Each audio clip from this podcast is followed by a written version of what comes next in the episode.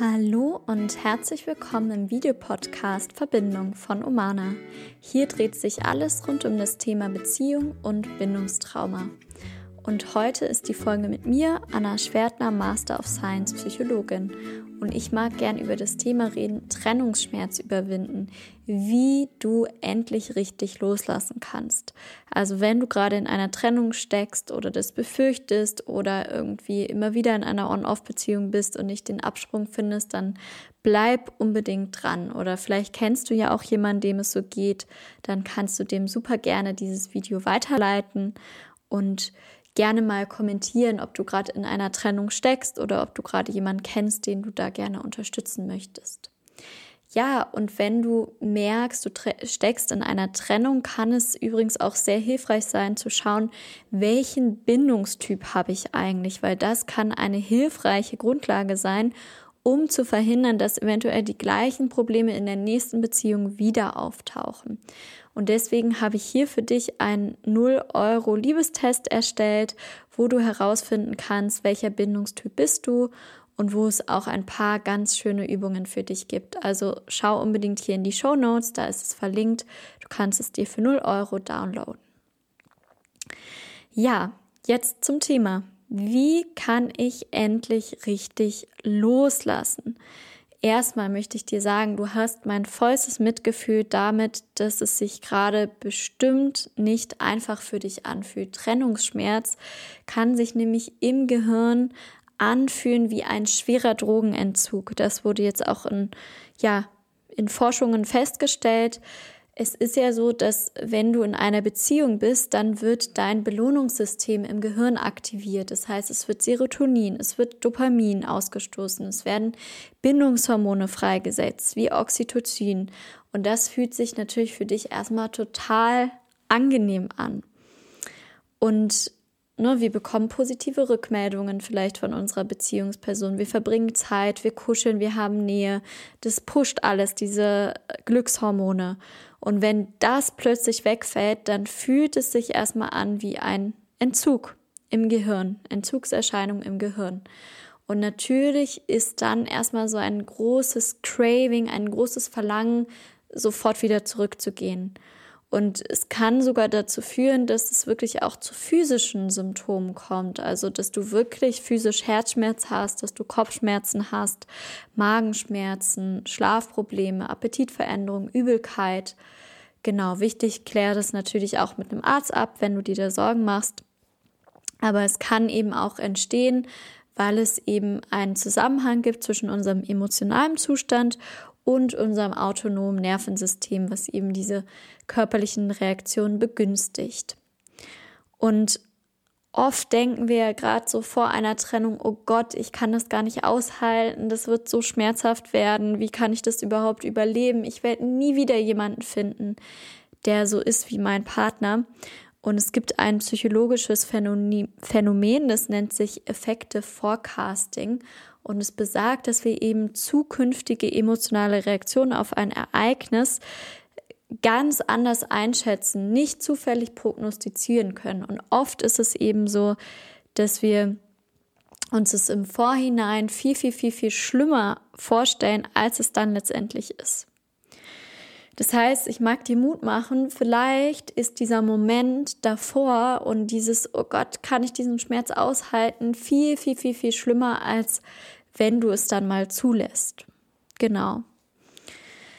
Ja, und natürlich ist es auch normal, dass du, selbst wenn du in einer Trennung bist, die Person noch lieben kannst, die Person, für die Person noch zärtliche Gefühle haben kannst, immer wieder vielleicht auch das Verlangen hast, ich müsste doch zurück. Und was aber ganz wichtig ist in dieser Situation, Liebe, verliebt sein reicht nicht aus für eine gesunde Partnerschaft. Dafür braucht es viel mehr. Und das darfst du dir eben bewusst machen, weil natürlich gerade nach einer Trennung kommen erstmal wieder all die schönen Erinnerungen, alles Schöne, was ihr erlebt habt, leider hoch. Und das reicht nicht aus für eine Beziehung. Und manchmal kann es da auch helfen, sich wie so eine Shitliste zu machen. Also es haben auch ähm, ein paar Studien ähm, ja erstmal belegt. Das ist natürlich, wenn du dir so eine Shitliste machst, also wenn du aufschreist, was war alles nicht gut, wieso willst du dich trennen? Das ist natürlich kurzfristig, fühlt sich das unangenehm an, fühlt sich das nicht schön an, konfrontiert dich das mit dem Schmerz, aber langfristig hilft es dir eben, das zu verarbeiten und es auch irgendwann loslassen zu können. Weil ich kann nicht mit einer Hand festhalten und loslassen woanders hingehen. Das geht nicht. Solange ich daran festhalte, solange ich das nicht annehme, was da auch an Gefühlen ist, werde ich einfach nicht loslassen können. Genau. Und wie gesagt, kleiner Tipp, erstell diese Shitliste, auch wenn du weißt, es ist erstmal unangenehm. Es kann eben den Prozess auch beschleunigen, weil wir eben zu, dazu neigen, alles zu idealisieren in so einem Trennungsprozess. Genau, und da sind wir auch schon beim nächsten Thema und zwar Kontaktabbruch.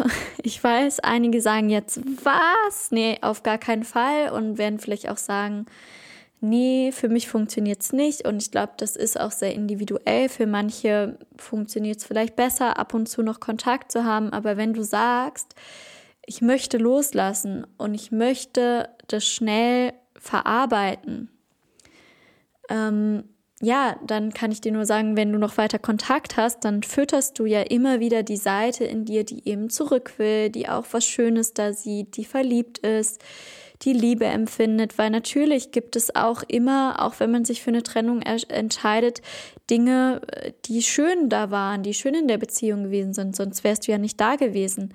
Aber durch den Kontakt fällt es eben vielen Menschen schwierig, auch in diesen Trennungsschmerz zu kommen und vor allem auch in eine gesunde Trennungsaggression. Weil für viele Menschen reicht es nicht nur zu trauern, sondern braucht es auch eine Trennungsaggression. Also, dass ich mir auch bewusst mache, ähm, was hat mich da wütend gemacht in der Beziehung? Was war nicht in Ordnung? Was war unfair? Was war ungerecht? Weil deine Wut bringt dich auch wieder in deine Lebensenergie, in deine Kraft, in deine Stärke und hilft dir da loszulassen, dich abzugrenzen, zu sagen, nein, das möchte ich nicht mehr. Weil Trauer ist ja eher ein mh, mm, zärtlicheres, passiveres Gefühl, wenn man nichts mehr ändern kann und das ist ja auch total angemessen.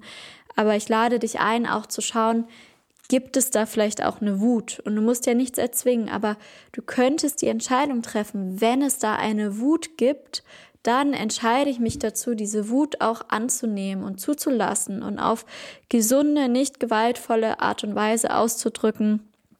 Zum Beispiel mal in ein Kissen zu schreien oder für dich einen Wutbrief zu schreiben. Genau, irgendwas zu tun, damit es ein produktiver Ausdruck deiner Wut wird und du die Wut in äh, ja, positive Bahnen für dich lenken kannst. Genau, jetzt muss ich einmal kurz einen Schluck trinken.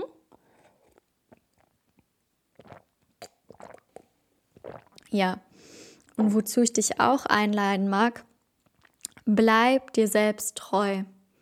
Weil was oft passieren kann in einem Trennungsprozess, wenn so vielleicht innere kindliche Anteile getriggert werden, die ganz, ganz, ganz bedürftig sind, die vielleicht in der anderen Person einen Elternteil gesehen haben, dass wir doch wieder alles tun wollen, um zurückzukommen und uns vielleicht dafür selbst aufgeben, uns total vernachlässigen, hundertmal über unsere Grenzen gehen und Dinge tun, die wir eigentlich in einem Erwachsenenzustand gar nicht tun würden. Und deswegen die Einladung, erinnere dich, da ist dieser Schmerz, da ist, vielleicht ist da auch ein kindlicher Anteil, der will zurück, der würde alles tun, um nicht den Schmerz spüren zu müssen. Und es gibt auch einen Erwachsenenanteil in mir und der Erwachsene in mir kümmert sich um dieses Kind. Das muss nicht meine, mein Ex-Partner, meine Ex-Partnerin tun. Ich kümmere mich um diesen ähm, Anteil in mir, der massive Schmerzen hat. Und ich ähm, sorge dafür, dass ich gut genährt bin. Mm. Ich sorge dafür, dass ich trotzdem noch dusche, dass ich mich nicht vernachlässige, weil das kann auch nach einer Trennung passieren, dass ich gar keine Energie mehr habe, meinen ähm, Aufgaben nachzukommen.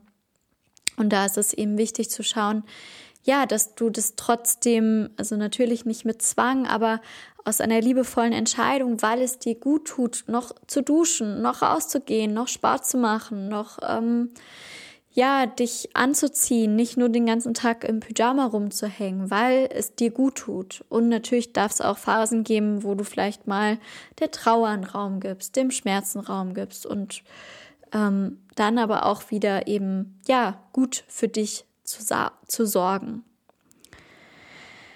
Genau, und jetzt lade ich dich erstmal gerade ein, einen tiefen Atemzug zu nehmen, tief durch die Nase tief ein und durch den Mund aus.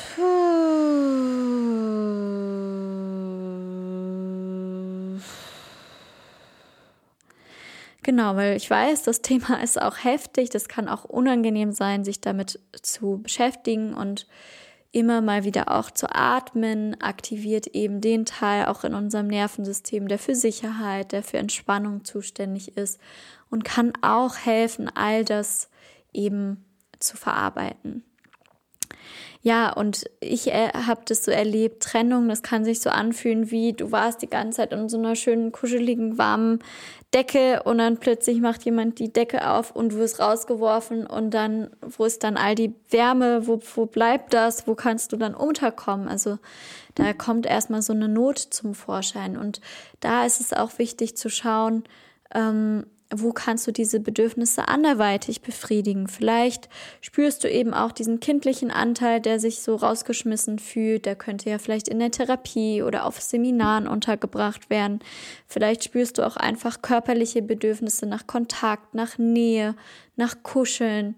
Da gibt's auch Kuschelgruppen. Ne? Also da auch sich Unterstützung einzuholen, weil was auch bei vielen Menschen, wo Trennungsprozesse problematisch sind, passiert, ist, dass es so innere Glaubenssysteme gibt oder innere Anteile, die sagen, ich muss da alleine durch, ich muss das allein schaffen, ähm, ich muss stark sein. Und das führt dann eher zu Rückzug und kann auch dann eben diese eher so depressive, niedergeschlagene Stimmung wieder verstärken.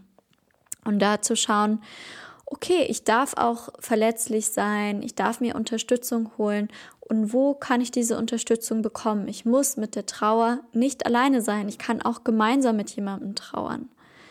Natürlich bitte nicht unbedingt mit der Ex-Beziehungsperson, aber ähm, ja, zum Beispiel im therapeutischen Setting oder vielleicht gibt es auch Freunde, die dafür offen sind.